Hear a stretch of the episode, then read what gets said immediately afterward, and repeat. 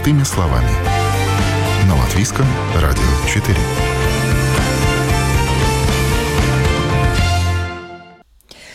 Здравствуйте, с вами Марина Талапина. И сегодня мы будем говорить об онкологии. Рак – одна из главных причин смертности в мире. В 2020 году наиболее распространенным видом рака с точки зрения числа новых случаев был рак молочной железы. И свыше 2 миллионов 260 тысяч случаев было диагностировано. Но есть и хорошая новость. Если болезнь была диагностирована вовремя, то большей части пациентов можно помочь вернуться к полноценной нормальной жизни, потому что рак молочной железы лечится. Я рада представить сегодня с нами на связи хирург, мамолог, онколог Латвийского онкологического центра с опытом э, работы более 30 лет – более 10 тысяч проведенных операций на его счету. Этот человек также президент Латвийской ассоциации заболеваний молочной железы, и он еще и передает свои знания молодым медикам и является доцентом кафедры онкологии Латвийского университета. Я рада представить с нами на связи доктор медицины Андрей Сребный. Здравствуйте. Добрый день. Приятно слышать. Общая картина в нашей стране – ну, в принципе, в Латвии тенденции примерно такие же, как э, в Европе в целом. Среди женщин рак молочной железы самая частая онкологическая болезнь. И были даже годы, когда он вообще был на абсолютном первом месте. То есть э, даже если брать во внимание оба пола. Да? То есть э, обычно тройка лидеров выглядит рак молочной железы, рак легкого, рак предстательной железы и достаточно часто еще рак толстой кишки и прямой, если вместе их складывать. Да? Но для женщин это всегда первое место. Заболеваемость в Латвии в год колеблется от 1100 до 1300 случаев. И тенденция к э, постепенному росту, к сожалению. То есть 20 лет назад заболеваемость была процентов на 20-30 меньше. Но это плохая как бы новость. Хорошая новость в том, что смертность все-таки, несмотря на рост заболеваемости, по крайней мере, не увеличивается. В этом плане, конечно, Латвия может быть не в самой хорошей позиции, потому что в северных странах, например, заболеваемость увеличивается, а смертность уменьшается. То есть они достигают еще больших успехов в лечении рака молочной железы. То есть при общем увеличении количества рака количество смертей уменьшается.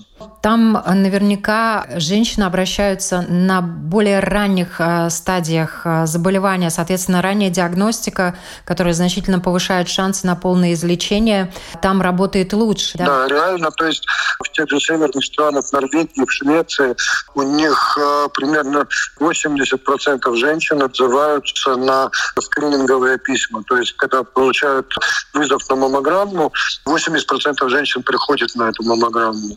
В Латвии, ну, прошлый год это вообще особая песня, потому что ковид, и в прошлом году только 20%, но и в предыдущие годы этот процент никогда не превышал 40. То есть два раза меньше, чем э, в северных странах, в многих странах Западной Европы. То есть это, в принципе, к сожалению, общий уровень образования нашей страны и общий уровень информированности населения.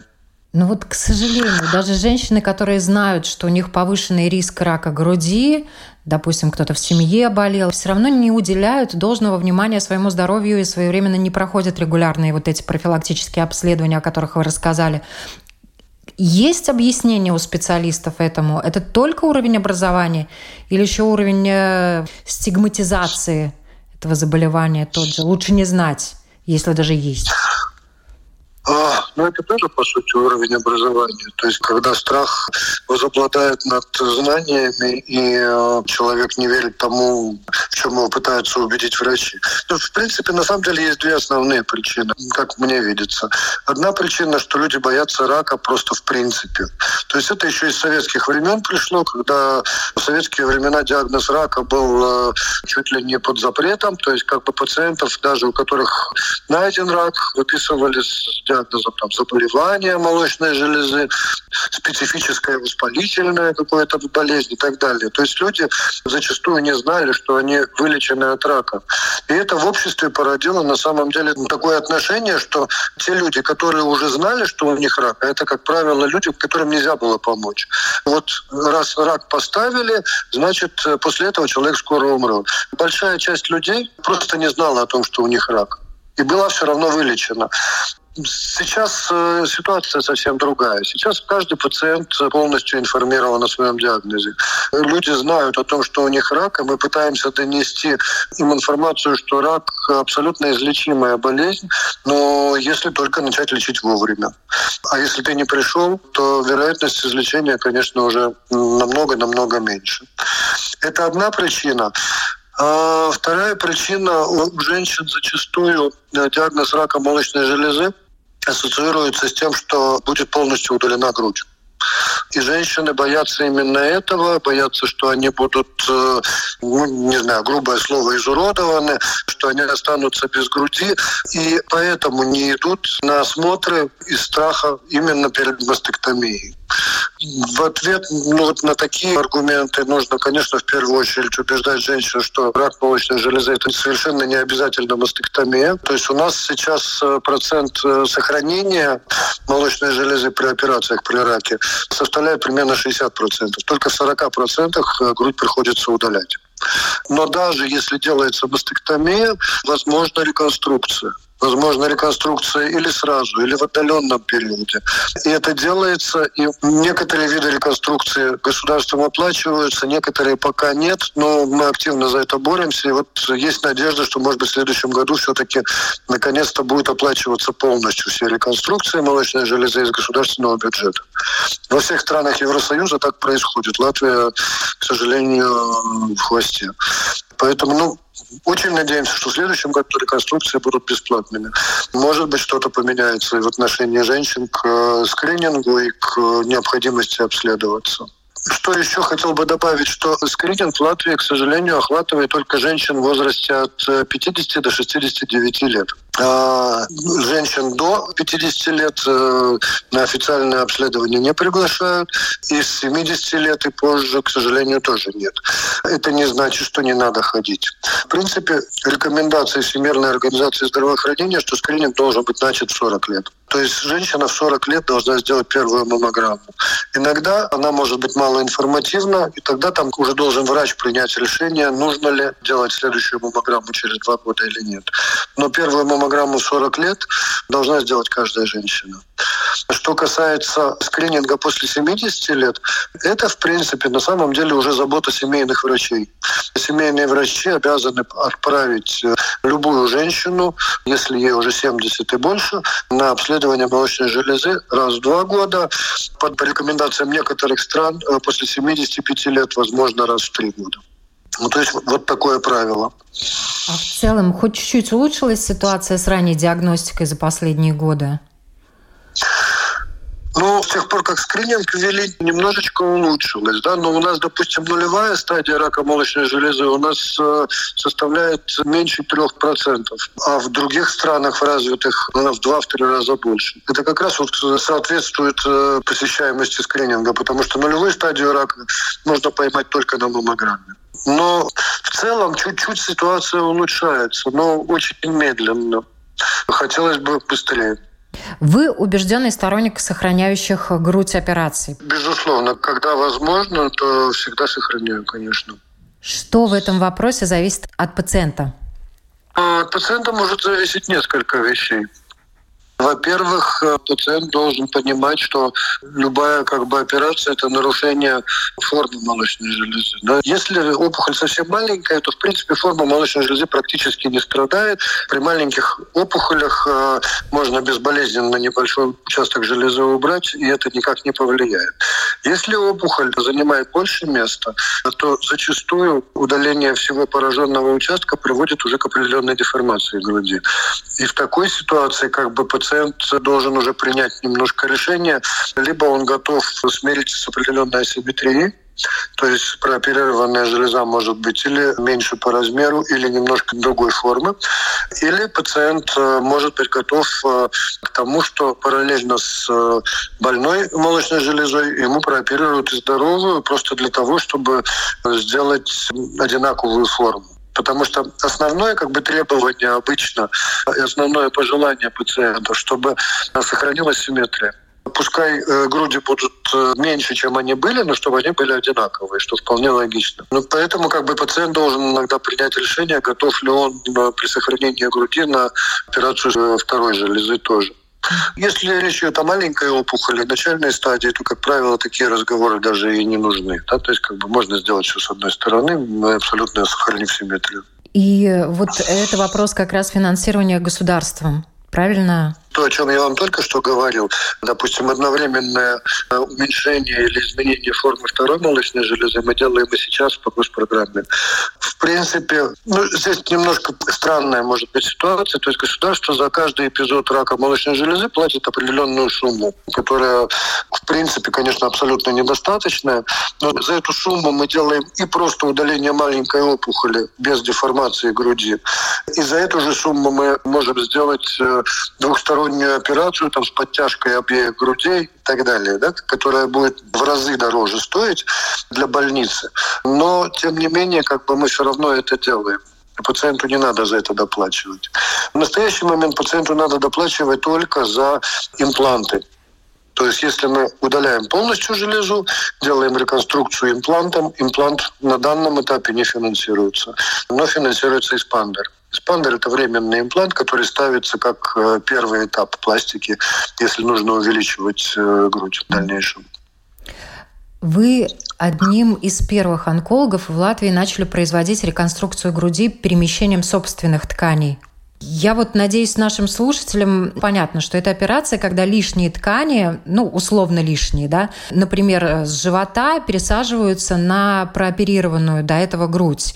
И поскольку ткань родная, минимизированные риски легче приживается, и, по сути, женщина получает два в одном. В некоторых ситуациях операцию по восстановлению реконструкции груди и операция по похудению даже? Ну, э, это касается только одного вида, на самом деле, пластики, когда из живота берутся ткани, потому что с других мест ткани обычно не лишние. Ну, есть случаи, когда, допустим, с ягодиц еще можно брать тоже, но это не перемещение на ножки питающие. Ну, в принципе, то, что когда-то я начал делать с перемещением тканей на питающие ножки, сейчас на самом деле является уже не столь э, популярной операцией.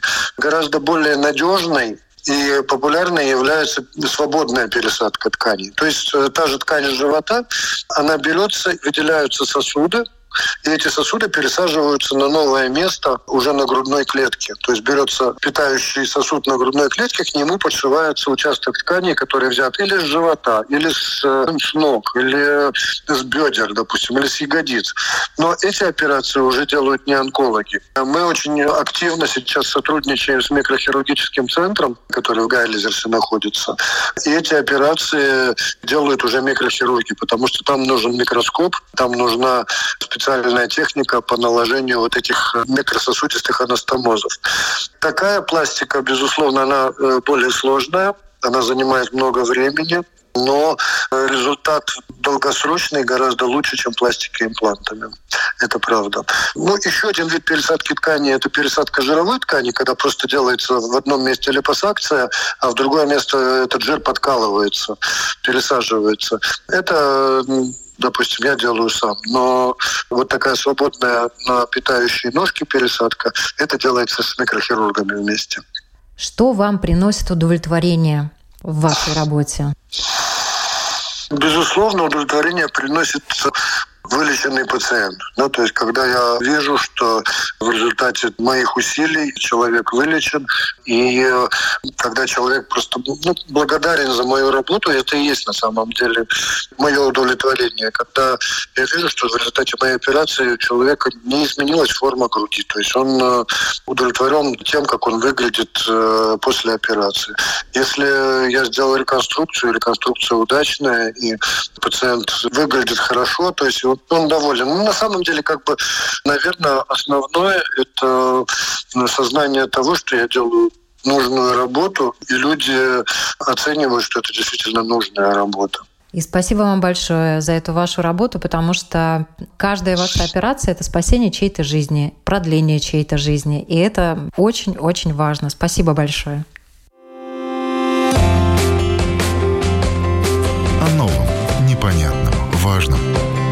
Простыми словами. На Латвийском радио 4. Мы продолжаем наш разговор. Для лечения онкологических заболеваний очень важна ранняя диагностика. Сейчас в онкологическом центре работают над тем, чтобы более эффективно помогать пациентам. Я рада представить с нами на связи руководитель клиники химиотерапии и гематологии Рижской Восточной клинической университетской больницы, декан отделения докторантуры Рижского университета имени Паула Страдания, профессор гематологии доктор Сандра Лейница. Здравствуйте. Здравствуйте. В этом проекте я участвую потому, что в нашей больнице начинается очень большой проект. Мы делаем большой центр по онкологии, который будет соответствовать требованиям Европейского Союза. То, что касается ранней диагностики, которая значительно повышает шансы на полное излечение любых э, онкологических заболеваний. Какие на сегодняшний день есть э, подвижки и вот те скрининги, которые, может быть, уже проводятся и будут проводиться в онкологическом центре? Да, ну, в принципе, надо понимать, что это очень большая проблема онкологии вообще везде. В Европе, в том числе и в Латвии. Потому что заболеваемость онкологии растет все время. И по прогнозам получается так, что эта заболеваемость и будет подниматься. Там очень много всяких причин, но, в принципе, считают, что в 2035 году этот прирост будет плюс 24% по Европейскому Союзу. И в том числе больше и больше мы будем диагностировать. В то же самое время у нас улучшается лечение – и больше и больше людей, которые это пережили, которые вылечились и которые живут. И, в принципе, этот план, который сейчас начинается по всей Европе, побеждать онкологические болезни, имеет смысл. Во-первых, это то, что можно делать, чтобы этого не случилось с обществом. Там идет профилактика, включая то, что не надо курить и остальное. А второй очень важный момент – это скрининг тех опухолей, которых можно так диагностировать, потому что не все онкологические болезни мы можем делать скрининг и сказать, что мы начинаем с первой стадии, их э, как бы можем сразу диагностировать. Есть определенные онкологические болезни, которые таким образом мы можем диагностировать, в том числе и рак молочной железы. И из-за этого вот этот день, который мы говорим, что у вас, если вы будете идти на скрининг, тогда будет очень маленькая стадия этого диагноза и хорошее лечение, хороший прогноз. Потому что обычно это или с нуля начинается, или с первого, и тогда идет дальше. Чем дальше, чем третья, четвертая стадии, обычно лечение идет больше, прогноз э, хуже, выживаемость хуже. Из-за этого надо понимать, что если мы находим эти первичные маленькие стадии, тогда все будет лучше для больных. И, конечно, еще надо понимать, что не все мы можем так так скринингом и диагностировать. А второе, что у нас все-таки есть заболевания онкологические. Их сейчас меньше и меньше, но все-таки есть такие, которые еще не поддаются терапии. Наука движется вперед, чтобы найти эти новые варианты лечения. Если мы вообще говорим о этой проблеме, тогда вот это скрининг, который должен быть по всей Европе одинаковый, и там очень большие разницы между странами, как это происходит, потому что бывают страны, где все идут, и почти там вот именно вот этот скрининг больше 70%, и есть где очень мало. К сожалению, у нас мало, и все время падает и падает, из-за этого наши специалисты видят этих больных со стадиями третья и четвертая. И в принципе идет речь о том, что если вот это пришло письмо с НВД, что надо идти на этот скрининг, тогда надо это сделать. Потому что бывают тут больные, они говорят, если вы это бы не сделали, я еще полгода не знал, что у меня онкологическое заболевание. Это, конечно, так. А с другой стороны, вы не получили бы лечение, и прогноз был бы хуже. И у нас как-то многие люди вот не понимают, что эту профилактику надо делать. Во-вторых, очень важно, чтобы это лечение больных было по высшим стандартам, которые вообще возможны. Там идет речь хирургия, там идет речь химиотерапия и облучение. И, конечно, сейчас, если мы именно об этом, этой форме рака говорим, тогда это реконструктивные операции женщинам, которые сейчас в очень маленьком количестве, но, в принципе, в следующем году, если будет бюджет, тогда этих операций будет больше и больше. Это очень важно, чтобы у них было нормальное качество жизни потом. Потому потому что это тоже психологическая очень большая проблема. Вот в этой большой системе, которая в Европе создается, мы должны об этих больных заботиться не только в тот момент, когда у них диагноз, когда он проходит лечение, и после того, как они вылечились. Потому что доказано, что всякие проблемы, в том числе чисто медицинские побочные эффекты от лечения, химиотерапии, от облучения, они будут на всю жизнь. И очень много всяких психологических проблем. И, в принципе, мы должны делать поддержку этим людям во время всей жизни, в зависимости от того, кому что надо, надо их э, не лечить, а поддерживать. В том числе и рехабилитации. В нашей больнице у нас сейчас начинается рехабилитация для вот этих больных. Как можно делать эту рехабилитацию, чтобы женщины лучше себя чувствовали после операции, после лечения? Это тоже очень важный момент, потому что чем вылечим и чем лучше эта поддержка у больных будет, они будут лучше себя чувствовать и в семье, и на работе. Это очень важно. И, в принципе, вот эта система, которая сейчас создается с онкологическими центрами во всей Европе, в каждом государстве будут эти большие онкологические центры, делается как бы сеть маленьких, которые между собой работают. И еще одно, что важно, есть так называемые очень редкие опухоли, которые бывают, скажем, в Латвии один больной в течение 5 или 10 лет. И тогда вот будут центры по Европе, где вот этих больных будут консультировать и, может быть, даже лечить, если э, очень редкое заболевание. Так что, в принципе, все идет, что был скрининг, что была эта диагностика, что было лечение, а потом вот эта поддержка этого больного и его родственников, в принципе, в течение всей жизни. То, что у нас нет. У нас нет сестер, которые обучают больных, чисто психологически помогают. А в Латвии у нас нет психологов, которые специализируются на онкологических больных. Это тоже проблема. Мы начинаем это сейчас говорить, и оказывается, у нас таких специалистов нет. Так что, в принципе, мы там будем начинать с нуля сейчас.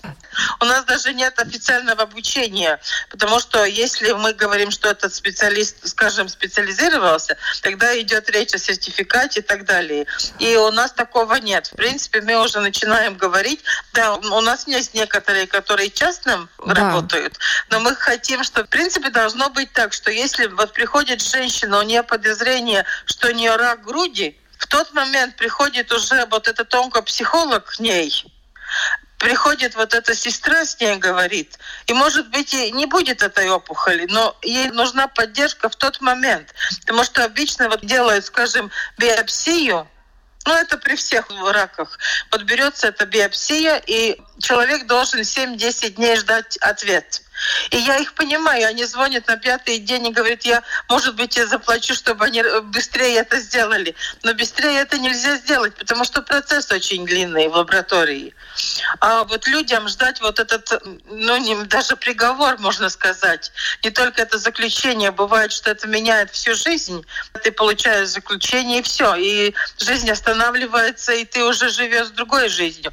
И вот эти дни, они очень, очень трудные для них. И, конечно, конечно, если там психологически им можно помочь в то время, это очень-очень важно. Но у нас такого ну, понимания этого с государственной точки зрения еще нет.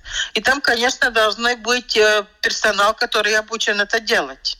Но это очень здорово, что на уровне государства мы уже начали говорить об этом, потому что, ну, как бы говорили давно, что это необходимо, и во многих государствах при постановке диагноза социальный работник и психолог присутствуют уже непосредственно на приеме у врача и держат, э, что называется, пациента за руку, когда ему это произносят, и непосредственно в этот же момент начинают работу.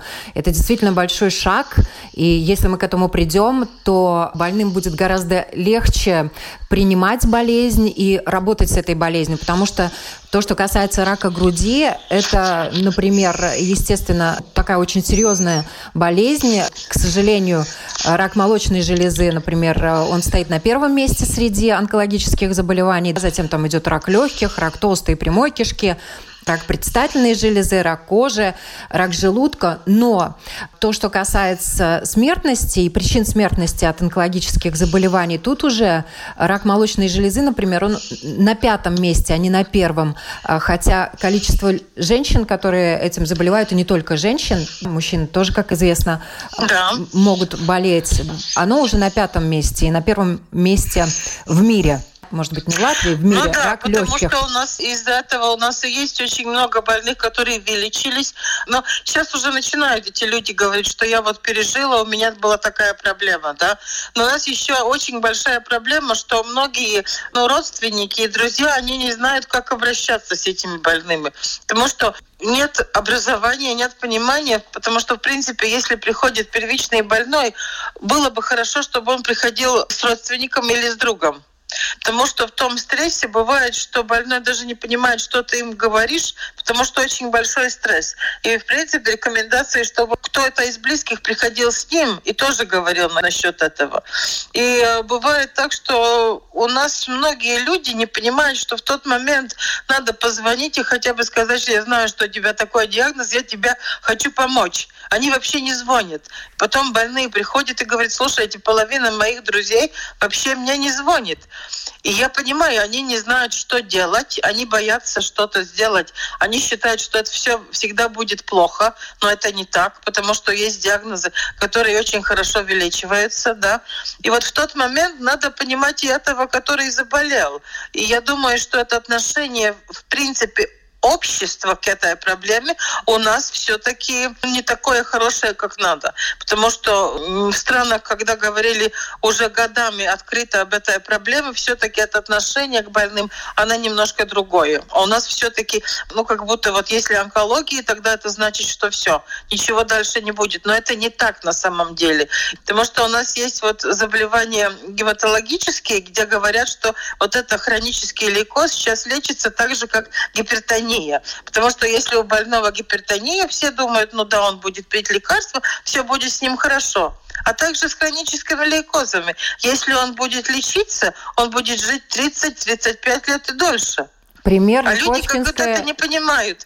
Но Ходжкин вообще там увеличивается да. сейчас очень большие на, проценты. На терминальной да. стадии, причем на четвертой стадии вылечивается да, ремиссия да, до пяти да. лет минимум, да, то есть человек может полностью выздороветь, но как минимум пять лет хорошей, качественной, здоровой жизни. Больше, точно... Сейчас больше. Да. Ходжкин сейчас больше, потому что там и контроль лучше, потому что у нас же в Латвии тоже есть позитронная миссионная компьютерная томография, и государство государство его оплачивает уже несколько лет. И, в принципе, э, Ходжкина мы уже лечим по стандартам, какие в, в Европе и в мире. Там нет разницы сейчас. Так что там очень хорошие результаты. Мы каждый год говорим о том, что диагностика ранее значительно повышает шанс на полное излечение. И то, что касается женщин, в Латвии женщинам предлагают приходить э, регулярно на бесплатные обследования молочной железы, чтобы выявить болезнь в зачаточном состоянии.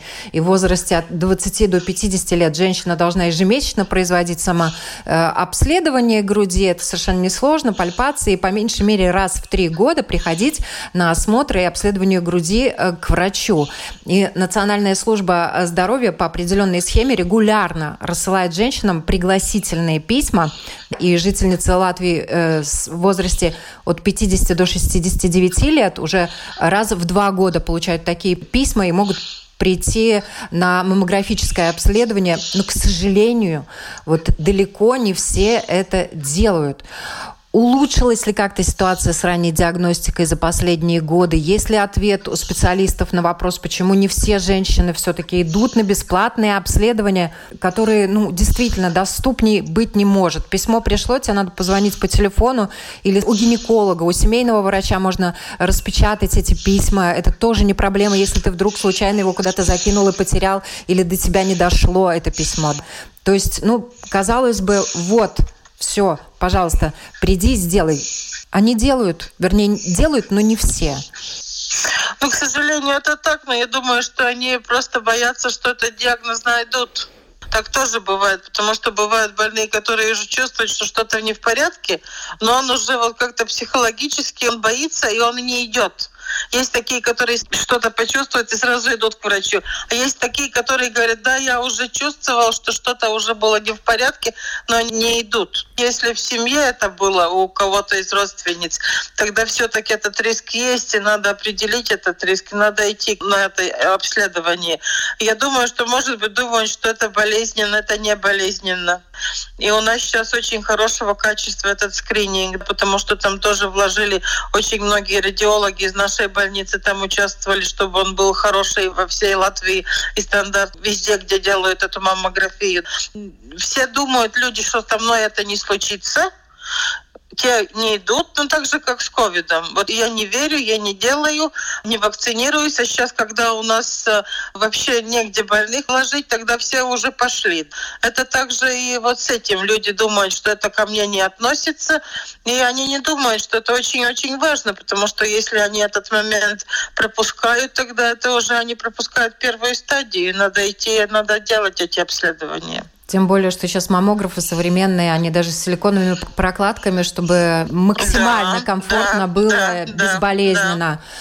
Да. Вы возглавляете клинику химиотерапии и гематологии Рижской Восточной клинической университетской больницы. естественно, к вам приходят на лечение пациенты с разными онкологическими заболеваниями и разновидности рака, как мы уже сказали, много. И есть вялотекущие формы, есть тихий рак, как, например, рак яичника у женщин. И тихим он называется потому, что пациенты часто не подозревают, забывают об опасности наблюдаемых там у них каких-то тревожных э, знаков э, вплоть до поздней стадии. Как много пациентов могли прийти раньше, но э, не не знали, а именно терпели – но, в принципе, вообще по статистике европейской считается, что где-то 42% можно было бы диагностировать раньше, если пришли. Я думаю, что в Латвии эти проценты больше, потому что у нас идут э, к врачам уже с очень большими изменениями, к сожалению. У нас, к сожалению, не идут и к гинекологу. И у нас, скажем, есть бы женщины, которые ну, не идут к гинекологу как надо, и у них э, рак э, шейки матки. И это визуальная локализация. Это значит, что если бы она ходила раз в год, или хотя бы раз-два, тогда ей это нашли. Есть такие, у которых эти симптомы были, они не ходят. Вот это я, я не понимаю, если у тебя жалобы, почему ты не ходишь. У нас тоже бывают больные, у них, скажем, э, потеря веса без диеты, и очень большая потеря, там 20 кило. И они не идут к врачу, они считают, что это хорошо, что он э, как бы сбрасывает вес люди как-то не задумываются, что вот эти симптомы, они все-таки говорят, что что-то уже не в порядке. И, к сожалению, в Латвии не идут э, к врачам так рано, как надо было. Это относится к многим диагнозам. Да, это так. Тоже, к сожалению, на многих людей слово химиотерапия наводит страх. А на самом деле это сегодня совершенно другое лечение, не то лечение, которое было даже 30 лет, 20 лет назад. Может Нет, быть, ну, это не слов. так просто. Там есть некоторые лекарства, которые, как мы говорим, очень старые, но они действуют. Но есть иммунная терапия, есть э, целевая терапия, где идет на определенный фермент или на определенный рецептор. Там очень много новых терапий сейчас, конечно, да и мы стараемся это и делать. А, так что да, это не та, которая была, но, конечно, она с побочными явлениями. Это я тоже не могу сказать, что сейчас новая терапия такая, что нет побочных явлений. Они есть, но больной должен понимать, почему он должен это пережить, и мы должны это сделать. Потому что если будет лечение, которое будет без каких-то проблем, тогда, конечно, любой врач будет э, делать эту терапию, да. Так что, в принципе, да, по патогенетическому пути очень многих уже можно лечить онкологических заболеваний. Так что иммунная терапия, конечно, она все больше и больше занимает место вот в этой ситуации. Даже если на серьезной стадии уже диагностировали заболевание, то качество жизни, которое можно получить благодаря лечению, оно гораздо выше, чем то, если человек просто складывает руки и ничего не делает. Вот это тоже важный момент. А я думаю, что проблема в том, что нам в школе не учат вот какие-то уроки про здоровье, вообще, что надо делать. Был такой период, когда учили уже в школе. И тогда это знания, они были лучше. Сейчас я думаю, что это тоже проблема, что не учат. И есть э, такие, которые сами читают и знают это, а есть часть, которая не интересуется, они думают, что к этому не относятся они. Вообще, если мы смотрим общество, тогда на всех уровнях надо думать о том, как здоровье поддержать и что каждый может делать для себя, чтобы он был здоров. Ну, это, наверное, действительно самое главное, что нужно сделать, что зависит от самого человека, чтобы ситуация поменялась. Заботиться о себе. Да, да, конечно, это надо делать. И если вот сейчас вот хотя бы несколько женщин решат, что надо идти, потому что письмо уже получено. Я думаю, это уже хорошо, что хотя бы несколько пойдут и это сделают. И, может быть, будет кто-то из семьи, кто спросит своей мамы или бабушки, она пошла или не пошла на это обследование. Это тоже важно. Э, люди, которые рядом, Пожалуйста, действительно очень э, важно поддерживать, а многие так боятся этого заболевания, что перестают звонить Хотя как раз вот надо позвонить, надо спросить. У человека и так э, страх большой, что он столкнулся с этим заболеванием. Но если у него будет команда поддержки, то наверняка гораздо лучше он пройдет все этапы, которые должен пройти.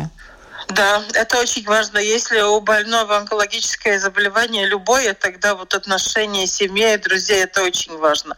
Потому что, в принципе, они те, которые могут поддержать, потому что будут моменты, когда больной скажет, что он уже не хочет, что у него все уже, терпение уже лопнуло, что он уже физически не может. И психологически. И семья, и друзья, те, которые должны поддерживать его. Через это пройти это очень трудно. И надо звонить, и надо интересоваться, потому что очень многие приходят больные и говорят, что вот половина друзей уже не звонят. И я думаю, что они переживают, что так случилось, но они не умеют вот это сделать и сказать что-то поддерживающее, доброе, потому что у нас вообще общество, считаешь, пишут только плохие вещи где-то в социальных сетях. А когда надо позвонить своему другу и сказать что-то поддерживающие, вот такие слова, которые только в тот момент и только тот может сказать. Они этого не делают. Это очень плохо, потому что для больного вот это личное отношение, личная помощь, она в тот момент очень-очень важна. Не бойтесь, на самом деле общение – это то, что может помочь и тем людям, которые в эту ситуацию попали, им гораздо сложнее и гораздо хуже, а тем людям, которые переживают, э, тоже не надо закрываться, не надо пугаться этого заболевания, потому что, как профессор сказала, уже много видов онкологических заболеваний, если они вовремя диагностированы, они поддаются лечению и достаточно успешно, и можно добиться долгой ремиссии и качественной жизни. Спасибо вам большое. Не за что. Я напоминаю, на вопрос Латвийского радио 4 отвечала руководитель клиники химиотерапии и гематологии Рижской Восточной клинической университетской больницы, декан отделения докторантуры Рижского университета имени Паула Страдани, профессор гематологии доктор Сандра Лейница. Всем хорошего дня. О новом, непонятном, важном. Простыми словами. На Латвийском радио 4.